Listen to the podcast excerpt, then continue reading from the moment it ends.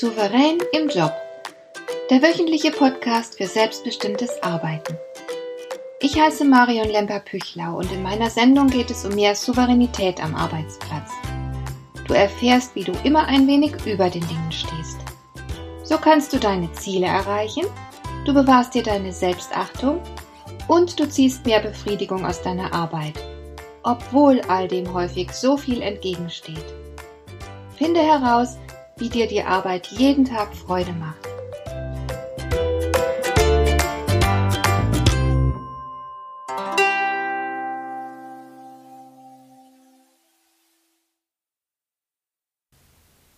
Es gibt einen viel genutzten Begriff, den ich wirklich, wirklich nicht leiden kann.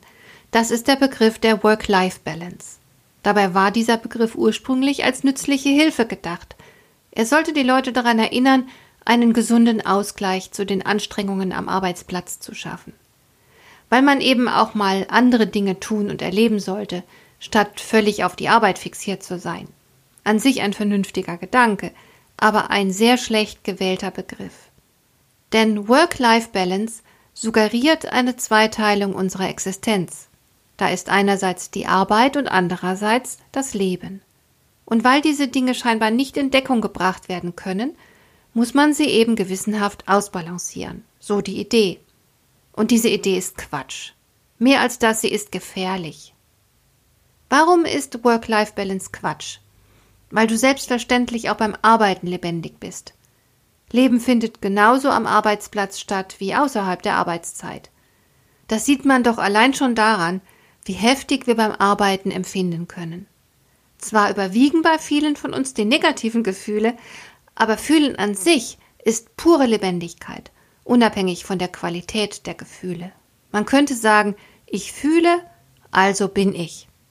Der französische Dramatiker Nicolas de Chamfort war sogar der Überzeugung, durch die Leidenschaften lebt der Mensch, durch die Vernunft existiert er bloß. Zwar arbeiten wir sehr oft einzig deshalb, weil es vernünftig erscheint, aber fühlen tun wir trotzdem eine ganze Menge, selbst wenn es sich nur um Frust handeln sollte. Also sind wir beim Arbeiten lebendig, weshalb der Begriff Work-Life-Balance unsinnig ist. Aber mehr als das, er ist wie gesagt auch gefährlich. Warum das? Weil er die Aufmerksamkeit in die falsche Richtung lenkt. Er suggeriert, dass Lebendigkeit am Arbeitsplatz nicht möglich ist, weshalb wir sie dort auch nicht suchen werden. Wir suchen sie in der Freizeit, in unserem Privatleben. Wer sucht, der findet, heißt es. Und wenn wir erst gar nicht erwarten, uns bei der Arbeit zutiefst lebendig zu fühlen, werden wir dieses Gefühl auch sehr wahrscheinlich äußerst selten erleben. Wir erwarten stattdessen, uns außerhalb der Arbeit lebendig zu fühlen. Und damit überfrachten wir dann die Freizeit. Wir wollen zu viel. Die Freizeit soll uns für die Zeit entschädigen, die wir am Arbeitsplatz verbringen müssen. Und für den Arbeitsalltag selbst erwarten wir nicht viel Gutes. Wir gehen zum Beispiel davon aus, dass wir uns dort abrackern und plagen müssen. Und weil wir so etwas erwarten, werden wir es sehr wahrscheinlich auch erleben. Wer also von vornherein ausschließt, dass er beim Arbeiten glücklich sein kann, der wird sein Glück in der Arbeit auch nicht finden. Er sucht ja erst gar nicht danach. Und deswegen mag ich den Begriff Work-Life-Balance nicht.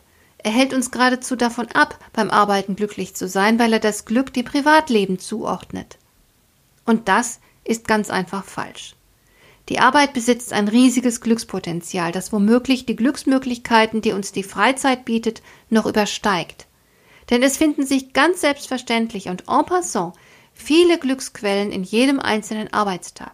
Sie lassen sich auch im Privatleben anzapfen, aber da braucht es dann einen Entschluss, eine Entscheidung, während sie an jedem Arbeitstag ganz selbstverständlich zur Verfügung stehen, diese Glücksquellen. Und welche Glücksquellen meine ich damit? Da ist beispielsweise die Sinnerfahrung. Wenn wir arbeiten, dann gibt es irgendjemanden, der von unserer Arbeit profitiert. Ob man nun bei der städtischen Müllabfuhr arbeitet, Gratulationskarten in einer Druckerei herstellt, Tomaten verkauft oder in der Chefetage sitzt und eine Firma managt. Gleich an welchen Beruf wir denken, immer gibt es jemanden, der einen Nutzen aus der betreffenden Arbeitsleistung zieht. Und das ist doch ausgesprochen beglückend zu wissen, dass das eigene Tun einen Zweck erfüllt und andere davon profitieren können. Damit werden wir wertvoll, Wir fühlen uns gebraucht. Aber die Arbeit tut noch mehr für uns. Sie macht es möglich, dass wir stolz auf uns sein können. Vielleicht erhältst du Anerkennung für deine Aktivitäten, aber auch wenn nicht, so weißt du doch immerhin selbst am besten, was du geleistet hast, und du kannst dich an deiner Leistung freuen. Du kannst stolz auf dich sein. Manchmal werden sich auch andere Menschen deines Beitrags bewusst und erkennen dich dafür an. Auf die eine wie auf die andere Weise wird dein Selbstwertgefühl genährt. Was könnte sich besser anfühlen als das? Oder nehmen wir etwas, was viele heutzutage als so anstrengend empfinden. Es gibt beim Arbeiten ständig irgendwelche neuen Herausforderungen. Man kann nicht mehr auf Vorrat lernen und dann ein Leben lang davon zehren. Der moderne Mensch muss sich vielmehr permanent auf Neues einstellen und lernbereit sein. Ja, ich gebe zu, dass das anstrengend sein kann. Andererseits liegt ein größeres Glückspotenzial in der Herausforderung als in der Routine. Denn das menschliche Gehirn ist für Aktivität und Handeln konstruiert. Und es reagiert nicht allzu glücklich auf Routine. Das liegt an der Evolution. Individuen, die lernbereit waren, hatten einfach bessere Überlebenschancen und deshalb belohnt uns die Natur noch heute mit Glückshormonen, wenn wir uns anstrengen und etwas Neues lernen. Und wo lernen wir regelmäßiger und selbstverständlicher als im Job?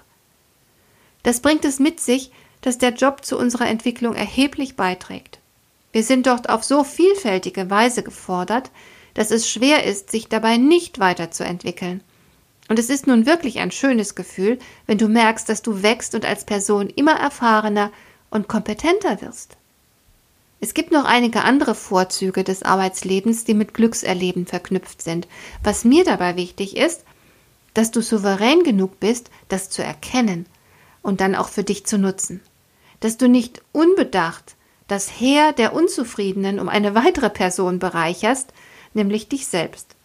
Sieh hin, urteile selbstständig und dann überlege dir, ob du wirklich an die Work-Life-Balance glauben willst. Geh doch den Verkündern dieser vermeintlich erforderlichen Balance nicht unüberlegt auf den Leim. Wenn du eine Balance brauchst, dann ist sie von gänzlich anderer Natur. Es ist eine Balance, die ich dir sehr ans Herz legen möchte, aber diese Balance macht keinen Unterschied zwischen Arbeit und Freizeit. Was ich meine ist, dass du stets und überall danach trachten solltest, dass alle Dimensionen deines Seins berücksichtigt werden. Erstens solltest du auf deinen Körper und deine Gesundheit achten. Das gilt für jeden Bereich deines Lebens, ganz gleich, ob du gerade hinterm Schreibtisch oder daheim auf dem Sofa sitzt. Beispielsweise ist zu langes Sitzen immer schlecht. Oder Ernährung. Es ist egal, ob du dich am Arbeitsplatz oder in der heimischen Küche schlecht ernährst. In beiden Fällen solltest du etwas ändern. Zweitens hast du einen Kopf, der beschäftigt werden will. Egal, wo du dich gerade aufhältst, ob du eine furchtbar langweilige Arbeit für deinen Chef erledigst oder den öden Gesprächen bei einem Verwandtentreffen folgst, es ist gleichermaßen schlecht für dich. Also sieh zu, dass du deinen Geist beschäftigt hältst, egal wo du gerade bist. Drittens, bist du als soziales Wesen konzipiert. Du brauchst Kontakte zu anderen Menschen, und zwar qualitativ hochwertige Kontakte. Das gilt für die Arbeit nicht weniger als für die Freizeit. Sieh immer zu, dass du eine gewisse Nähe herstellst, indem du respektvolle und annehmende Beziehungen herstellst. Viertens hast du ein Gefühlsleben, das in jeder wachen Minute des Tages aktiv sein dürfte.